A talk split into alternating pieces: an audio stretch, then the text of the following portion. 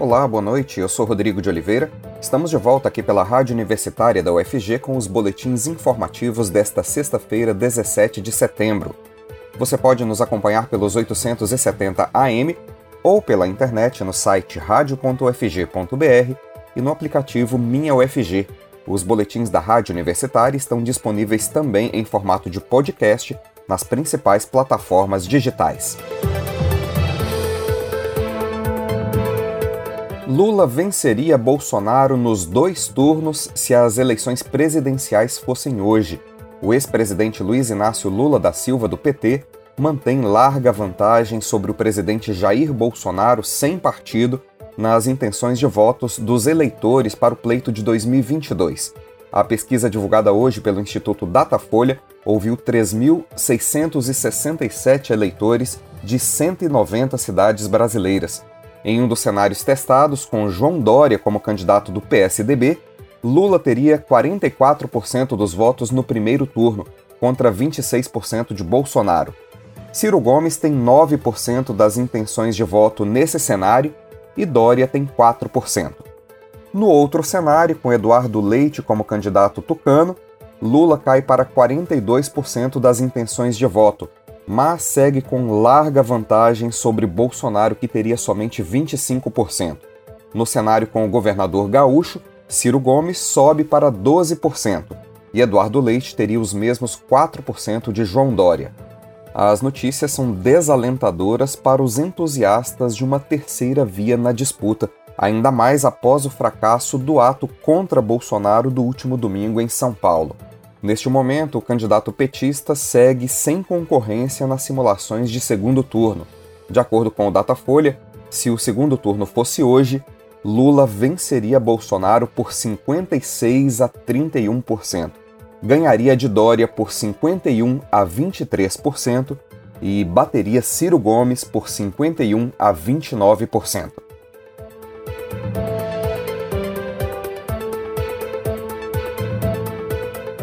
O Datafolha testou ainda a popularidade do presidente Jair Bolsonaro. A pesquisa mostra que a maioria da população brasileira desconfia sempre das declarações dadas pelo presidente.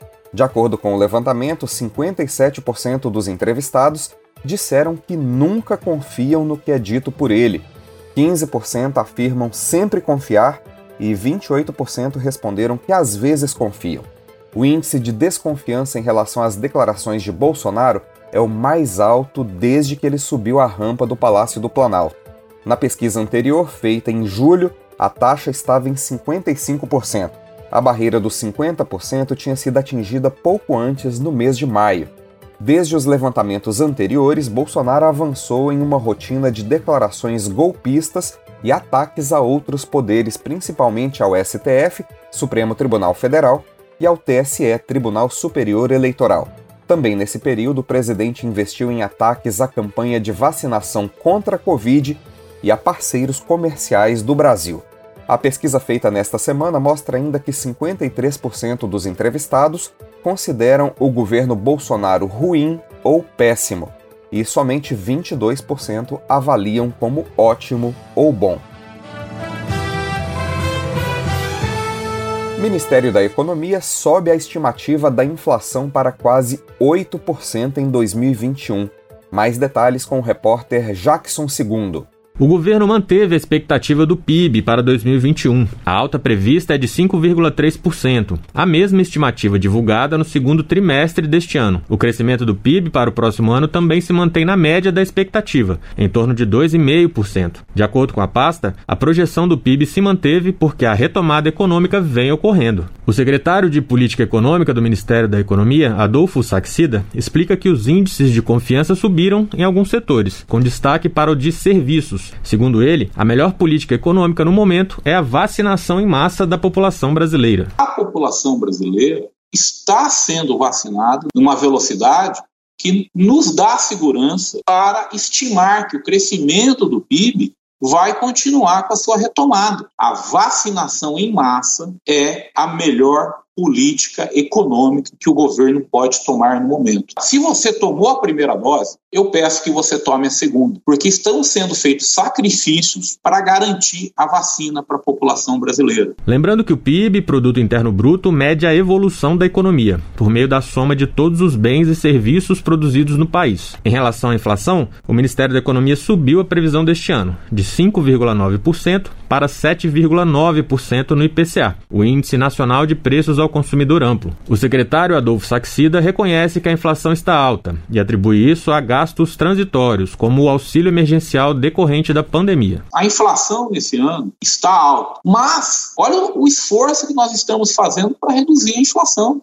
durante a maior pandemia de saúde pública da economia brasileira. Em 31 de dezembro de 2020, o governo brasileiro encerrou todos os programas emergenciais. E esses programas só retornaram em abril de 2021 porque a pandemia retomou a patamares muito elevados. Os 7,9% de inflação, segundo o governo, estão acima da meta, de 3,75% para 2021, e também acima do limite do teto esperado. Com reportagem de Sayonara Moreno, da Rádio Nacional em Brasília, Jackson II.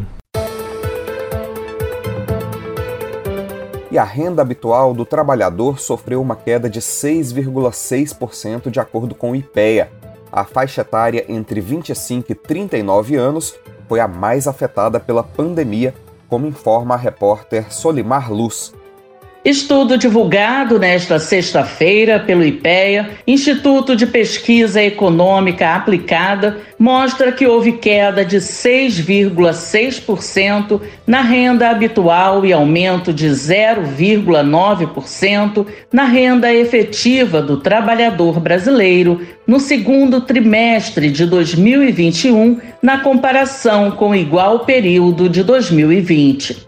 Segundo a pesquisa, a proporção de famílias sem nenhuma renda de trabalho saltou de 25,1% no primeiro trimestre de 2020 para 31,6% no segundo trimestre do ano passado. A faixa etária entre 25 e 39 anos foi a mais afetada pela pandemia, com queda de 3,2% nos rendimentos efetivos reais médios no segundo trimestre deste ano. Em contrapartida, os rendimentos dos ocupados com mais de 60 anos cresceram 1,3% no período, influenciados pela alta proporção de trabalhadores por conta própria nessa faixa etária. O levantamento retrato dos rendimentos e horas trabalhadas durante a pandemia tomou como base os resultados da pesquisa nacional por amostra de domicílios do IBGE. Da Rádio Nacional no Rio de Janeiro, Solimar Luz. A Fiocruz, Fundação Oswaldo Cruz, divulgou hoje um estudo que mostra que o Brasil registra queda no número de casos e de óbitos causados pela Covid há 12 semanas. A análise também mostra que a taxa de ocupação de leitos de UTI para o tratamento da doença está no melhor cenário desde julho de 2020, quando começou o monitoramento. De acordo com o documento, o número de óbitos sofreu a maior queda do ano, uma redução de 3,8% por dia entre 5 de agosto e 11 de setembro. Em relação às taxas de ocupação de leitos de UTI para Covid, 24 estados e o Distrito Federal estão com taxas abaixo de 60%. Roraima e o Rio de Janeiro são os dois únicos estados que ainda estão acima dos 60%, nível considerado crítico. A Fiocruz destaca no relatório que o avanço da vacinação tem sido fundamental para conter os índices da doença. Atualmente, 86% da população brasileira já recebeu ao menos uma dose da vacina e 47% completou o esquema vacinal com as duas doses ou a vacina de dose única. A Fiocruz recomenda que as medidas de distanciamento sejam mantidas enquanto a vacinação avança para evitar a propagação da doença. E o estado de Goiás recebeu ontem mais 166 mil doses de vacinas contra a Covid. Foram duas remessas enviadas pelo Ministério da Saúde, que incluem pouco mais de 113 mil doses da Pfizer e cerca de 52 mil doses da AstraZeneca. As vacinas recebidas ontem serão utilizadas para a aplicação da segunda dose, com o objetivo de completar o esquema vacinal de quem já tomou a primeira dose. Após o desembarque, as vacinas passaram por um processo de conferência na Central Estadual de Rede de Frio, de onde foram encaminhadas aos municípios. Secretaria Estadual da Saúde fará a regulação dos hospitais da rede em Goiânia. Essa gestão é feita hoje pela Secretaria Municipal, que é contra a transferência. Vamos ouvir mais informações com a jornalista Maria Cristina Furtado. Boa noite, Maria Cristina. Boa noite, Rodrigo. Boa noite, ouvinte da Rádio Universitária. A partir de outubro, a destinação de vagas e serviços realizados nos 11 hospitais estaduais que ficam em Goiânia passará a ser feita pela Secretaria de Estado de Saúde de Goiás, serviço que é realizado até agora pela Secretaria Municipal de Saúde da capital. A mudança é um pleito antigo da gestão estadual e é defendida pelo secretário da Saúde Ismael Alexandrino desde 2019, quando tomou posse no cargo, mas a gestão municipal é contrária. A alteração, por outro lado, teve o apoio de pelo menos 244 outros municípios goianos, a alegação é que, com isso, os pacientes das demais cidades goianas terão tratamento igualitário em relação aos moradores de Goiânia. A questão é que a capital é responsável pela gestão dos recursos financeiros e da regulação, ou seja, é ela quem recebe os fundos do Ministério da Saúde quanto aos atendimentos de média e alta complexidade realizados nas unidades estaduais localizadas em Goiânia, mesmo se tratando de unidades estaduais.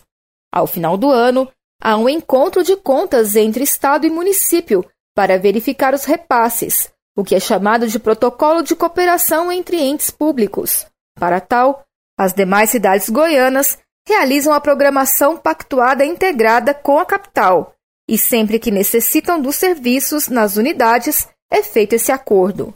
A mudança na regulação dos serviços e vagas nos hospitais estaduais da Secretaria Municipal de Saúde de Goiânia para a Secretaria de Estado de Saúde de Goiás não vai prejudicar os moradores da capital, de acordo com o secretário da Saúde Ismael Alexandrino. A presidente do Conselho de Secretarias Municipais de Saúde do Estado de Goiás, Verônica Savatim, acredita que a alteração também tende a acabar com pacientes do interior que utilizam endereços da capital para facilitar na busca por vaga de atendimento. Ela reforça, por outro lado, que o goianiense vai continuar sendo atendido e que a rede municipal vai ter de se organizar.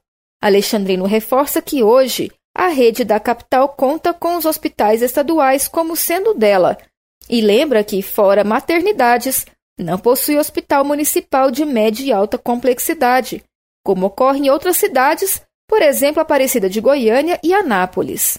Na prática, é como se a rede da capital oferecesse serviços de urgências que são realizados pelo Hugo ou o GOL, mesmo sem que as unidades sejam do município.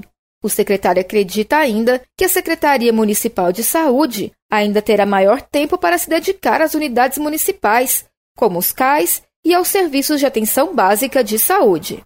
É com você, Rodrigo. Goiânia terá mais um dia de ações da campanha de vacinação antirrábica para cães e gatos neste sábado. Serão 65 postos na região oeste da capital, funcionando das 8 da manhã às 5 da tarde. De acordo com a Secretaria Municipal da Saúde, até o momento foram vacinados cerca de 82 mil animais. A meta é vacinar 180 mil. Caso o dono não possa levar o animal em um dos postos para receber a vacina, ele deve entrar em contato com o centro de zoonoses para marcar uma visita à residência. Basta ligar no número 3524 3131. Para saber mais detalhes sobre a vacinação e os endereços dos postos de atendimento por distrito, basta acessar o site da Prefeitura. Projeto do novo Código Tributário Municipal, que altera alíquotas do IPTU em quase toda a cidade e perdoa dívidas antigas de algumas entidades, é aprovada em primeira votação na Câmara Municipal de Goiânia. O repórter Delfino Neto tem mais informações. O projeto de lei que atualiza o Código Tributário Municipal de Goiânia passou em primeira votação no plenário da Câmara Municipal durante sessão extraordinária desta sexta-feira, dia 17. Apenas os vereadores Mauro Ruben, do PT, Santana Gomes, do PRTB e Pedro Azulão, do PSB, votaram contra a vereadora Ava Santiago, do PSDB, e Anderson Salles, do DEM, se abstiveram. Os vereadores da base da prefeitura pressionaram para que a votação ocorresse sem que entrasse no mérito do projeto e que isso fosse feito na comissão mista. O projeto do novo Código Tributário Municipal pretende aumentar a arrecadação da Prefeitura de Goiânia e está sendo pouco discutido com a sociedade. Na Câmara Municipal, as votações estão sendo aceleradas e precisam de aprovação de duas sessões, além da discussão e também aprovação na comissão mista da Casa para começar a valer já em 2022. Entre os tópicos do novo Código Tributário Municipal de Goiânia estão o perdão total de dívidas de IPTU e isenção total do IPTU para clubes de futebol e alterações nas alíquotas do mesmo imposto em quase toda a cidade. E a Secretaria Municipal de Mobilidade inaugura neste sábado a ciclorrota do IFG, que liga a Rua 75 à Rua 4, no centro da capital. A ação faz parte da Semana Nacional de Trânsito, que começa nesse sábado e segue até o dia 24 de setembro. Com o tema Seu Olhar Muda o Trânsito, Empatia para Ver e Ser Visto, a campanha desse ano tem como foco ciclistas, pedestres e a responsabilidade por um trânsito mais seguro. E o novo edital da Lei Aldir Blanc terá inscrições ainda em setembro. Artistas, grupos e profissionais do setor cultural poderão se inscrever para o edital entre os dias 24 de setembro e 9 de outubro. O credenciamento é gratuito e pode ser feito no site da Prefeitura ou pessoalmente na Gerência de Projetos Culturais e Planejamento Estratégico da Secult, Secretaria Municipal de Cultura, ou ainda no Centro Cultural Estação Cultura, antiga estação ferroviária. De acordo com a Secult, o edital vai distribuir um total de 4 milhões e 206 mil reais e contempla a criação de conteúdo cultural em plataformas digitais, ações formativas como oficinas, rodas de conversa, palestras, entrevistas, workshops, seminários ou cursos, além de performances, shows, exibição de filmes, exposições lançamento de livros, saraus, entre outras manifestações artísticas e culturais.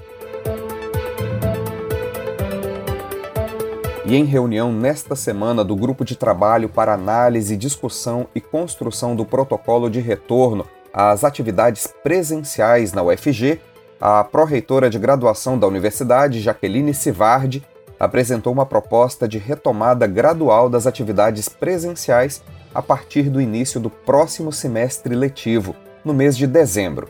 As discussões realizadas até agora na UFG apontam que o segundo semestre de 2021, que começa em dezembro, deverá ser o período de transição, com aulas presenciais, outras pelo sistema híbrido ou multimodal e uma grande parte pelo ensino remoto emergencial. A proposta continuará em discussão na UFG para ser apresentada em breve ao Conselho Universitário. Segundo o grupo de trabalho que faz esse estudo, as decisões terão como premissas a segurança sanitária, a qualidade do ensino e a isonomia universitária. O UFG lança programa de inovação para aproximar universidade, governo e empresas.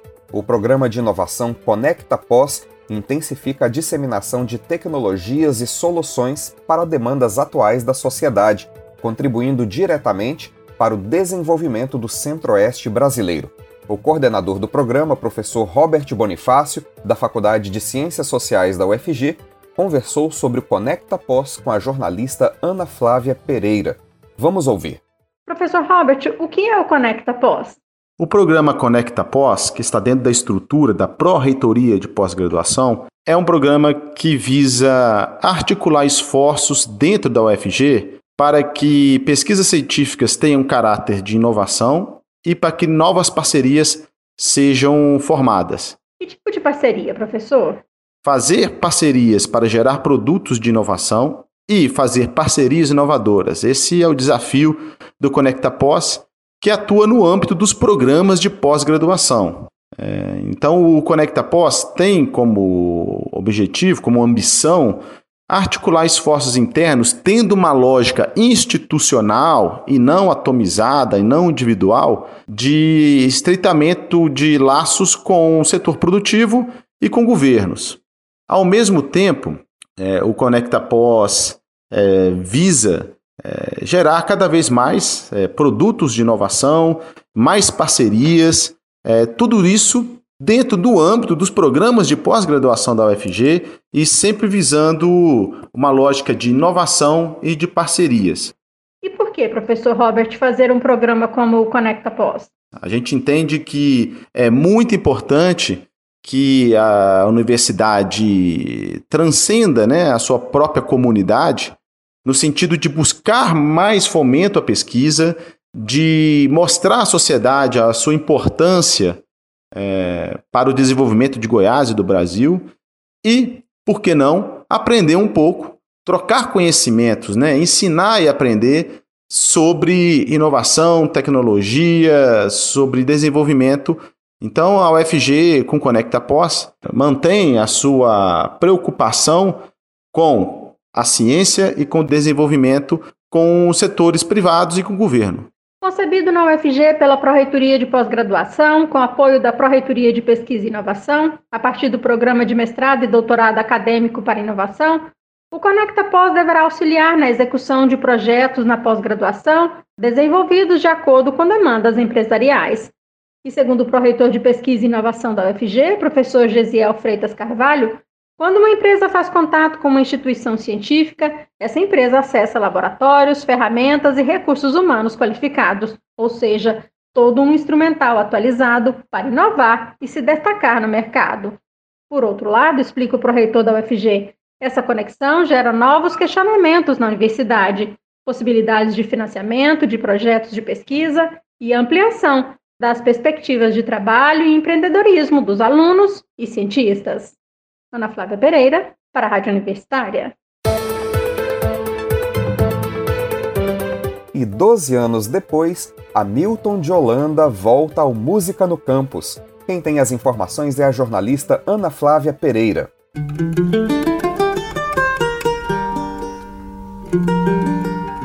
Ainda este mês, a Universidade Federal de Goiás terá mais um Música no Campus, Desta vez, a temporada 2021 do projeto Música no Campo será com Hamilton de Holanda, no dia 28 de setembro, com transmissão simultânea pelo canal da UFG Oficial no YouTube, pela TV UFG e pela Rádio Universitária. O show será a partir das 9h30 da noite. Hamilton de Holanda retorna ao Música no Campus 12 anos após sua estreia, em 22 de setembro de 2009, quando o projeto começou com uma apresentação de Hamilton de Holanda Quinteto. Hamilton de Holanda vem de uma família musical e é considerado um dos maiores bandolinistas de todos os tempos.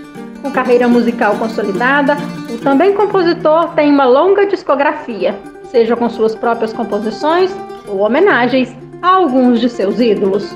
Então, marca aí na sua agenda Música no Campus da UFG com Hamilton de Holanda no dia 28 de setembro, 9h30 da noite, com transmissão simultânea pelo canal da UFG Oficial no YouTube, TV UFG e Rádio Universitária.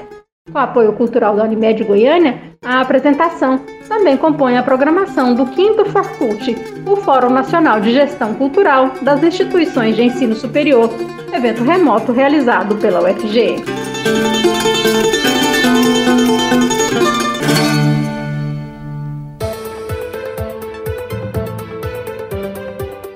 E a Orquestra Jovem Joaquim Jaime se apresenta neste domingo no Parque Flamboyant, o show é gratuito e começa às 10h30 da manhã dentro do projeto Música no Parque. O repertório terá canções que integram trilhas sonoras de filmes e também da MPB. O acesso do público será condicionado aos protocolos sanitários vigentes e às orientações próprias do Parque Flamboyant.